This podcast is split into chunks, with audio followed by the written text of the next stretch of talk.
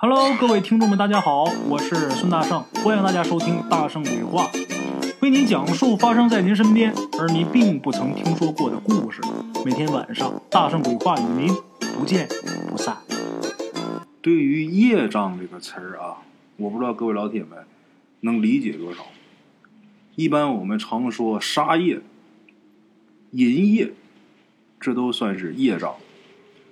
还有一种业障叫口业，我不知道各位老铁们了不了解。口业呀、就是你所说出去的话，这叫口业。咱们说人呐，生而能言，这是福分啊。可是这张嘴呀，也是业障的第一道关。脱口而出的话，无影无形，却能左右一个人的运道。这个听着有点玄乎啊，但是这是真的啊。咱们今天故事当中啊，要提到这么一位吴老太太。这个吴老太太啊，她原来姓啥，村里人都不知道。吴家，包括这个吴老太太啊，她都把自己出嫁从夫的这个规矩啊执行彻底。吴老太太啊，是老一辈人，就连这个吴老头过世啊，这吴老太太她还是吴老太太。像这种情况啊，一般现在啊过六十岁，超过六十岁的啊，在我们东北农村，其他地方我不知道，我也不敢瞎说。有的地方叫法也不一样，但是在我们东北老家农村啊，还这么叫老张的老太太、老王的老太太、老张、老王，这都是这家户主、这家男人的名字，也就是他们丈夫的名字。过去人呐，都这样。谁家你是老吴家老头、老吴家老太太，就都叫这一个姓。你甭管姓张三李四啊，你嫁到老王家来了，那你就姓王了。哎，吴家有这么一个儿子，叫吴建军。大家听这个名字啊，大概就能知道这个人是哪个时代生人。一般叫建军、建国啥的啊，都是六七十年代、七八十年代左右生人。具体他多大，咱不细究，大概七十年代左右。哎，这吴建军呐，是个闷嘴儿葫芦，不爱说，但是这个人呐，勤劳肯干。他呢，听他娘的话，听吴老太太的话，老实孩子。话说吴建军呐，到了该娶媳妇的年纪，吴老太太一盘算呐，家里边的家底儿啊。颇为丰厚。吴老爷子年轻的时候没少攒钱，活着的时候啊，这存性不少。家里边家底儿厚，完全就可以挑挑拣拣找一个中意的媳妇。家里边要是嘛不趁，咱说你找媳妇儿就不能那么苛刻，你挑人家，人家还挑你呢。他这是家里边什么都有，哎。我找一个我自己中意的，那什么样的算是中意的呢？谁中意的呢？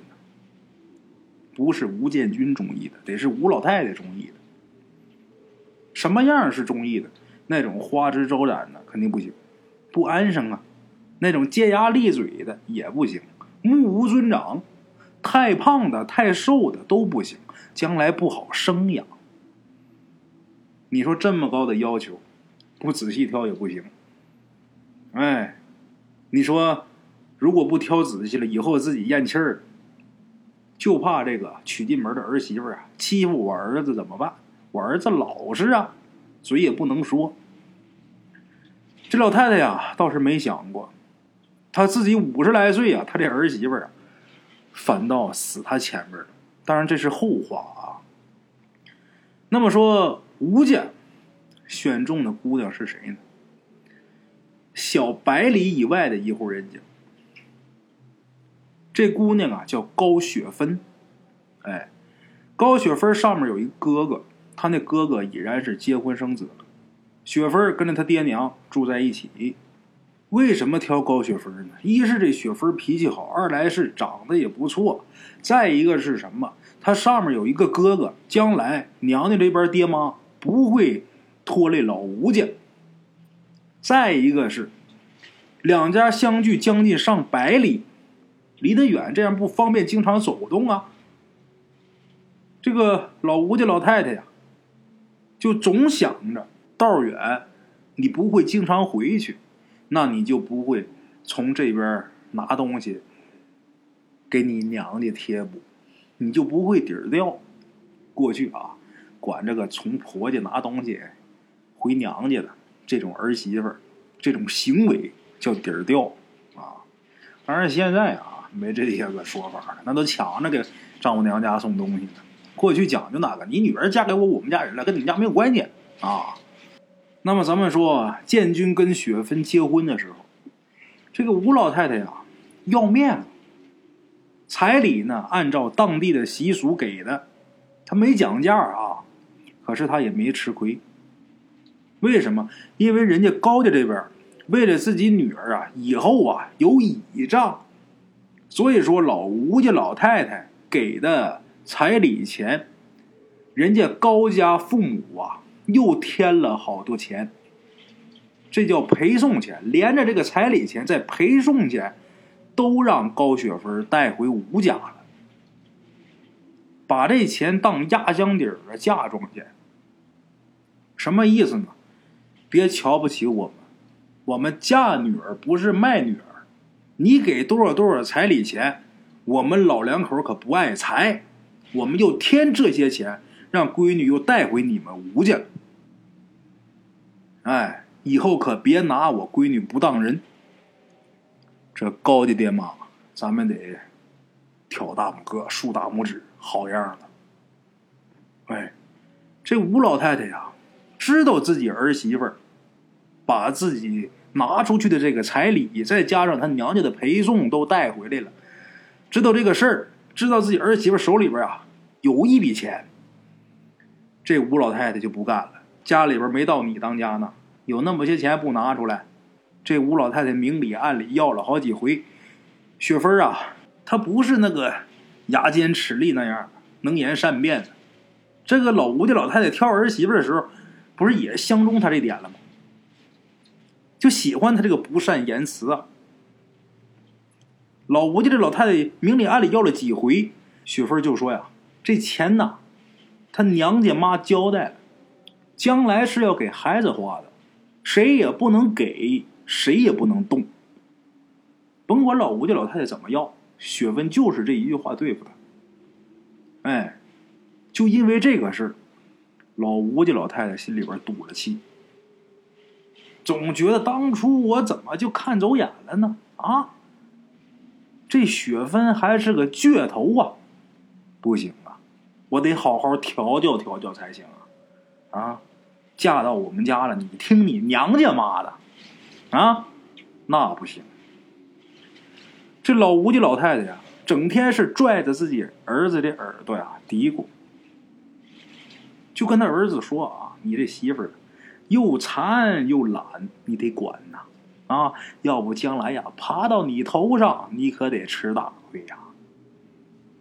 他儿子吴建军，咱前面说了是个闷葫芦，不管他娘跟他说什么，他就光听着，啥也不说。他光听不往出倒，心里边能不烦吗？肯定得烦。听烦了呀，建军就说了：“等农忙过去了呀，我趁着冬天呢，去城里边干活打工去。”就这样，冬天一到啊。建军是真走了，真走了。他这一走，雪芬这苦日子可就开始了。这吴老太太岁数大了，咱说她这觉少啊，夜里边啊支棱着耳朵，听着儿媳妇那边的房门。啊，我看你都干嘛？我看你这一宿起来上几次厕所？闲的呀，把他呀。早上天不亮，老太太呀就起来，起来之后站到这个院里边就开始咳嗽，那都不是好声。什么意思呢？那是咳嗽吗？不是，那是给媳妇听的啊。那意思，你看我婆婆都起来，你还好意思睡吗？雪芬一听婆婆起来，赶紧起来做饭吧。啊，给婆婆呀把热腾腾的洗脸水先打来，婆婆在这洗脸漱口。雪芬那儿啊，忙活着做饭。冬天家地里也没有什么农活啊，但是这个吴老太太也得把这雪芬给指使的团团转。每天就这三顿饭啊，就够雪芬呛了。三顿饭都得雪芬来做，做的不好还不行。吴老太太也说了啊，就说这娶了儿媳妇啊，就是来孝敬我的，要不然我为啥非得给我们吴家多养一张嘴呀？哎，雪芬呢，刚开始的时候觉得累，哪能不觉得累吗？在娘家没受过这罪呀，做三顿饭还好，主要是每天觉睡不足，蹦啊。那老太太一天睡仨小时、俩小时够用了。咱说雪芬那个年纪，跟建军刚结婚，那个岁数，一天睡十个小时、八个小时的，那都不够干嘛的。天天他跟老太太一个生物钟，他能受了？他能不觉得累吗？刚开始雪芬呐，还觉着 是不是我自己太贪吃贪睡了啊？可是后来啊，过了两个月，雪芬知道她自己呀怀孕了，每天吃点东西吐的厉害。这个在工地的建军啊，一听说自己媳妇怀孕了啊，就想回来，结果被他娘啊给骂了一顿啊。回来瞎折腾啥呀？哪个女的不生孩子？不是什么大事儿。我们娘俩在家，你就放心吧。啊，没让回来。等吴建军回来的时候，雪芬这肚子已经鼓起来了。这时候还忙忙碌碌的里外干活呢。吴建军啊，有心搭把手。这吴老太太又说话了：“哎呀，胎相稳着呢，就得多活动，将来才好生呢。”吴建军回来了，雪芬还得这么干活。等农忙开始以后啊，吴建军就说呀：“不用媳妇下地干活，怕村里边笑话。那哪有挺个大肚子还去地里干活的呀？”好，不是不让下地干活吗？这吴老太太又想出一招来折腾这儿媳妇。什么招呢？大伙听听。哎呀，老吴家这老太太呀，说他儿子建军每天在地里干活累呀。每天都得吃新鲜的肉跟菜。说家里这冰箱啊，不但费电，而且冰箱里这个菜还不新鲜。所以说他们家冰箱啊，早就拔下来不用了。那么不用冰箱，每天还得吃新鲜的，怎么办？让雪芬呐，每天走得有十来里地去集市上去买去。这老太太这么干啊，别说咱们听着来气，邻居都看不下去。多少说几句情，吴老太太还不高兴啊，嘴一撇，啊，那能怎么的？才七八个月就装贵太太呀！啊，我那时候我生建军的时候，我还在地里刨土豆呢，到家没一会儿就生了。建军那包衣裳还沾着土呢，这不也长这么结实吗？哪有那么些事儿啊？这些乡里乡亲的邻居们呐。都说这吴老太太心太狠了呀，啊，生怕自己儿媳妇吃不着当年她吃的那个苦啊。所以说这些邻居乡亲们在道上啊，如果碰上雪芬大家伙呢能给有车的给捎一段就捎一段，哎，能给说搭把手拿点什么就拿点什么，有车的都招呼他上车。有的时候啊，去的时候邻居啊拿这车帮忙给带到了，买完之后回来正好有邻居回来又给捎回来了，这个时间就很快呀。一回来回这路上坐车呀比走那不快多了。雪芬还害怕自己回来的时间太短了，这怎么刚出门就回来了，怕时间太短回家挨骂，所以说回村之后不进村，在村外边啊先磨蹭一会儿，然后才敢回去。咱就得说这孩子心里的多苦啊！话说呀，等到了七八月份的时候，七八月份家家户户可都忙起来了，这些邻居上集的人也少了，所以说顾不上雪芬。结果雪芬真就出事了，离他们村子三里地以外有那么一个地方，雪芬在那儿摔倒了，挺那么大个肚子，摔倒那可不是。小事啊！这一摔倒，再没爬起来，衣服裤子上全是血。他躺那地方，离他手不远的地方，还有半斤猪肉。雪芬被发现的时候，一尸两命，人早就凉透了。吴建军得着信儿之后，嚎啕大哭。吴老太太铁青着脸，一巴掌拍自己儿子后脖梗子上，然后就说：“你个没出息的东西啊！你哭个啥呀？他带着咱家孩子还能摔死，这是胎神不保佑他呀！这个丧门星没福气呀！你别嚎丧了。”保不住就不是咱家人，等娘再给你娶个好的来。他这话说的可太狠毒了。什么叫造口业呀？这就算，人都已然死了，还能说出这么恶毒的话？这就叫造口业。当然，造口业不单单是指这一种啊，但是他这个就算，口中无德。咱们接着说，吴老太太说这个话、骂这个话的时候，是在吴家的院子里边。雪芬这尸体那时候就停在这个门板上。老吴家老太太刚骂完，这院子里边啊就起了一阵旋风，把这院里这些人呐吹的这后脖梗子发凉。吴老太太在这骂。村里边这些老太婆们过来，赶紧就捂这个吴老太太的嘴，就说：“你积点德吧，你儿媳妇那魂还在呢。”吴老太太这时候拧着脖子啊，冲着雪芬一失手，呸，呸了一声，结果这旋风就停了。吴老太太还很得意呢啊，说啥神儿啊魂儿啊的，我不信那个，他还有理了，哼，就这么一个泼妇。啊，雪芬呐，下葬没多久，老吴家跟雪芬娘家可就闹起来了。人娘家能不闹吗？啊，但是这回闹主要的原因是为那些嫁妆钱。按照习俗，哎，按俗按理儿，老吴家得留下这个钱，因为雪芬嫁到吴家是吴家人了嘛，所以说。吴家人留下的东西当然是吴家的了，啊！你雪芬姓什么呀？你姓什么？那是你娘家的姓。你嫁到老吴家了，你是老吴家的人了。人家雪芬家把女儿嫁过来不到一年，自己闺女就死他们家了。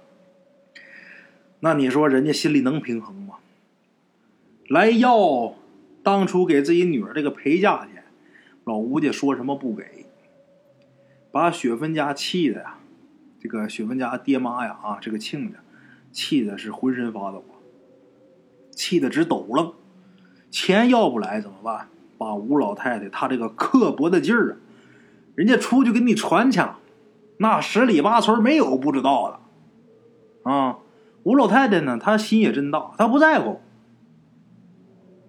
一年多的新媳妇死了，她心想：我们吴家啊。不但没赔，我们反而赚钱了。嘿，白陪我儿子睡一年，我们还挣钱了。挣的是什么钱呢？雪芬他们家陪送过来的那笔钱。那我有钱，我就不怕呀。我彩礼钱不但没花出去，我反而还挣钱。有钱我再娶好的去。啊，他是这么想的。可是没想到啊，再娶有那么容易吗？你们吴家这点故事，那都让人家传的是人尽皆知了。好人家的姑娘，谁愿意嫁给他们家呀？找来找去，功夫不负有心人，这句话呀，用在他们家也奏效，还真就找着两户，看在彩礼的份上，打算卖姑娘的人家。什么你日后幸不幸福的，不管。老吴家给的彩礼多，这两家啊，还真就愿意嫁。这两家是先后都跟吴家定了亲，可是定完亲，这姑娘就开始上吐下泻，把这人折腾的像根枯草似的。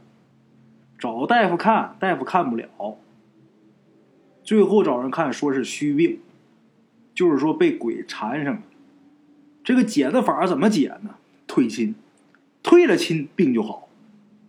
接连两次都是这样，如此连着退了两次亲，这老吴家老太太开始觉得呀，我这手里这钱怎么觉得有点扎手呢？花钱花不出去呀，花钱娶媳妇娶不着啊。他这一辈子啊，视钱如命，他就想不明白，别人为什么不喜欢我的钱？这不合天理呀！这是他想。老吴家老太太跑镇上去算卦去，算卦先生跟他说：“你前儿媳妇雪芬一尸两命，那怨气重得很，所以说你们家现在正在倒霉。”必须得找一个八字硬的，才能压住你们吴家的霉运。八字硬的，哎，结果这一找啊，找了三年。第三年，这老吴家老太太呀，终于是给自己儿子从外省找了一个命硬的媳妇儿。嘿，这媳妇儿从定亲到过门啊，很好。没有说上吐下泻，那身体健壮的很，什么病都没有。吴老太太啊，把这媳妇儿娶回来之后啊，冲着雪芬坟那边啊，直吐吐沫呀！呸！你还能咋折腾？哎，三年了，你那骨头都烂成渣子了吧？我老太太又有新儿媳妇了。呸！不留口德呀，这个人啊！但是他可没想到，这新媳妇儿可不比雪芬儿。这新媳妇儿是不怕说不怕骂，仗着自己体格好，跟吴老太太动了几回手。那吴老太太能打过他吗？他那个身体，咱说玉凤那鬼魂拿他都没招，那吴老太太能有办法吗？吃了大亏了。可是呢，这媳妇这么混不吝，当着吴建军的面这新媳妇又能说会道的。把自己丈夫啊拢的是严严实实的。打娶这媳妇之后啊，建军没再听过吴老太太一句话，娘说话不管用了，不听了。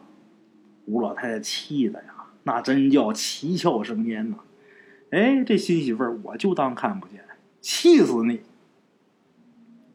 这吴老太太气的不行了，跟儿媳妇要是提个什么要求什么的啊，这儿媳妇就装听不懂。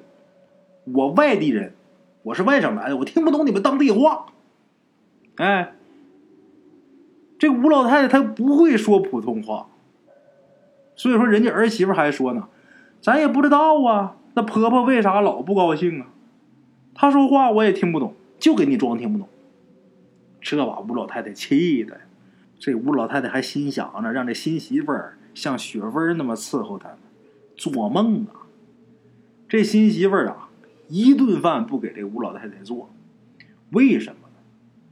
这新媳妇儿说呀：“我是外地的，我不会做你们这边的饭菜，不会做。他如果不做，吴老太太也不做饭，那这新媳妇儿晃晃荡荡到村头卖豆腐的豆腐店，人买豆腐脑喝。哎，我花钱吃，那玩意儿你不做不做呗，谁饿谁知道啊？哎。”就这么的，等到这个新媳妇儿怀孕了，建军啊，他失去过一次妻子跟孩子，这回害怕了，整天守着自己这媳妇儿，寸步不离，还催着他娘啊买肉杀鸡，给自己媳妇儿补身子。吴老太太这回这冰箱也插上了，肉也冻上了，菜也冷藏上了，可是呢，这个肉这个菜。做完之后，新媳妇吃完就吐，就说呀：“这不行，这不新鲜，这味儿吃不了。”孩子直闹腾，把这吴老太太给逼的没招了，跟当年呐雪芬一样，重走雪芬的老路，天天去集上去买新鲜的肉跟菜。他每天上集上去买肉买菜，来回这么走，可没一个人说帮他捎捎脚的。带他一段的没有，天天就这么来回走。这老太太气的，一边走一边骂呀：“这个心呐，就没在这个脚上，所以说一不留神呐，踩着石头就摔地上。这一摔，他那么大岁数就把盆骨就给摔坏了。盆骨摔坏那了不得呀，那等于算是半瘫痪了。啊，养好了之后啊，老太太呀只能是扶着墙啊，自己慢慢慢慢去厕所。这回他不能跳脚骂人了，蹦不起来了呀。天天扶着墙根上厕所，这种状态想出门就费劲了。那整天在家里边待着，那能受得了吗？这吴老太太就想买把轮椅，结果这新媳妇啊挺着大肚子啊，嚷嚷着骂，就说这婆婆你一天净能他妈添乱，孩子马上就生了，哪有钱给你买轮椅呀？你自己走吧，活动活动啊，说不定这骨头长得快呢。哎呀，这就叫报应啊！哈哈。再到后来，老吴家这孩子是平安下生。这老吴老太太这个病还是那样，就得落着那条腿慢慢走，慢慢慢慢走。吃什么喝什么都得看儿媳妇脸色。他儿子还是个闷葫芦啊，只不过呀，这回呀对准他娘。一看这自己这儿媳妇啊怠慢自己老娘了，他也啥也不说，最多就是自己呀端碗饭给他娘。现在吴老太太这屋里边，经常是传出来哭天喊地的动静。村里人没一个去劝的为什么呀？因为呀，这吴老太太啊，她不但是缺德，她嘴上也不留德，而且她摔的那个地方，就是当年雪芬摔死那个地方。所以说，大家伙都知道，这是雪芬来报复他了。没人管，啊，这就是所谓的现世报啊。对于造口业这个事儿啊，奉劝各位啊，一定要嘴里留德，口下留情，说话呀一定不要太歹毒。有那么一句话叫“举头三尺有神明”，你说什么呀？那不是说说我，那我就随便就说两句，那他就能怎么样啊？那说话要能说死人，那还了得了？这句话不对。我告诉大家啊，就这人的这个诅咒啊，是很厉害的。再加上这个小人语，大伙都听说过这个词儿吧？啊，你想干一件事儿，有这个小人在背后，整天说这个说那个，你这个事儿啊，你干的就不顺的。另外一个，如果你从咱从科学角度来说啊。有这么一个学说叫量子力学，我相信大伙都知道。这个量子力学呀，我不知道大伙有没有仔细的研究过，反正我研究过。就是说，人的这个意念，包括你的语言啊，的确能影响到一件事情的结果。量子力学这个事儿啊，如果让我们看，那就叫灵异；但是在科学界啊，它是一种学说。其中有好多好玩的故事。有这么一群小孩在一个上坡路，在下坡那个地方挖了二十八个洞，在坡上拿着一个球，往坡下这么扔，这个球啊顺着这个坡往下轱辘。它这个过程当中啊啊，它是需要时间的，在这个过程当中。这个球它不一定会滚到哪个方向去，也就是说，在坡下面挖的这个二十八个洞啊，这个球不一定能掉到哪个洞里，也许这二十八个洞哪个都不进去，顺着旁边轱辘走了。但是这个时候，这一群小孩儿全都用手指着三号洞，然后嘴里边都喊着“三号洞，三号洞，三号洞”，结果这个球它就进三号洞。大伙说可能是路线的问题啊，是不是他那个坡最后这球就得滚到三号洞里边？这几个小孩又换做实验啊，又换换其他号，结果回回灵，能有十来个小孩哎，你说这事奇怪不？曾经还做过一种实验，什么呢？同样的电饭锅，同样的大米，加同样的水，煮同样的时间，找两伙小孩，一伙小孩守着这口锅，另一伙小孩守着另外一个锅。这伙小孩就对着这个锅说：“大米呀，你真香啊，你真香甜呐、你又白，味道又香。”就在这说，就夸他，夸这个电饭锅跟米。大伙儿会不会觉得这事情很荒谬啊，很荒唐？另外一伙小孩指着这个锅就开始骂、咒骂，就是你又酸又臭又难吃，味道又难闻，就这么一直骂。从这锅啊，两个锅啊开始煮的时候，这两伙就开始了，一个夸这锅饭，一个就开始骂那锅饭。结果这两锅饭做出来之后，一锅是香气扑鼻。香喷喷的一锅饭，另一锅那味道就不对。你说酸不酸，说臭不臭，反正是很难吃，吃到嘴里边还有点涩。你说这是什么科学道理？有的时候啊，不要以为自己说句话啊就不会影响什么，我就是随便说一句。还有就是动不动就说呀，哎呀，这个人啊，他说话太狠了。他是刀子嘴呀，豆腐心。我告诉大家啊，这个世界上没有刀子嘴豆腐心这种事儿。你要是真是豆腐心，你何必刀子嘴呀？所以说，咱们对待家里的家人或者外边的朋友，等等等等，包括路人啊，咱们一定要嘴里留德啊，别干那缺德事，别说那缺德话啊。好了啊，今天咱们这个故事啊就到这，明天同一时间，大圣鬼话不见。不散啊！